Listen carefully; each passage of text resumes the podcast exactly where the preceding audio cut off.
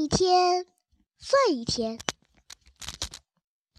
我没有忘记，在那天翠湖边上，诡计多端的老老鼠对那些丧心病狂的猫说：“他又想出一个狠招。”我问地包天：“你说，你说老老鼠出的招会狠到什么程度？”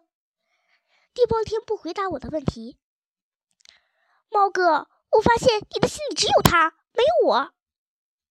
地包天又自作多情了。其实我一直把他当做一个性格极好、极容易相处的朋友。我必须给他一点启发，让他的脑筋转过弯来。你跟他不一样，你看那么多猫都仇恨他、攻击他，可他有什么错？是呀，他有什么错呢？就算他占了那个塔顶，也不能全怪他。谁叫这些猫上不去呢？我继续启发他，所以我们不帮助他，谁去帮助他？我们必须帮助他，因为没有比我更正直、更善良、更勇敢的狗了。也没有比你更正直、更善良、更勇敢的猫了。走，我们去找老老鼠。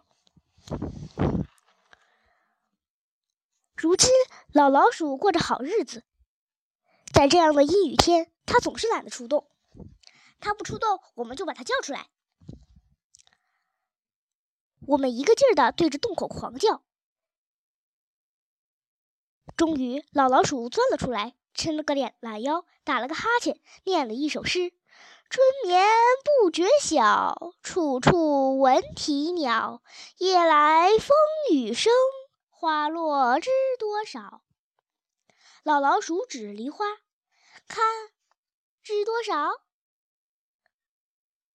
梨树上的花真的凋谢的没几朵了。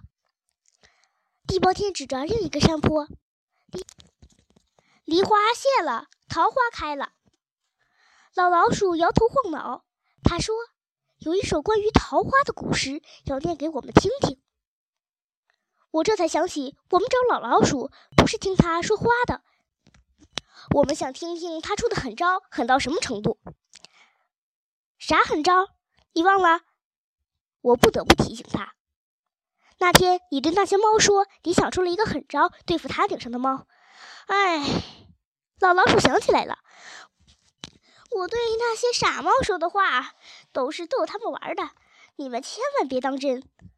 捉弄那些猫是老老鼠最喜欢的游戏，在你们猫界，我最瞧得起的就是你和虎皮猫。什么乌云盖雪、雪里脱枪、酷猫亮猫，我通通瞧不起。猫在老鼠的眼里已经变得一钱不值。这让我无地自容。老老鼠安慰我：“他和我的关系早就成了那种超越了简单的猫和老鼠的关系。”我笑了，是那种说不清道不明的苦笑。如果你不拿出狠招来，那些猫会放过你的吗？啊！我让他们给我三天时间，我要先舒舒服服的睡一觉，明天才到期呢。那明天怎么办？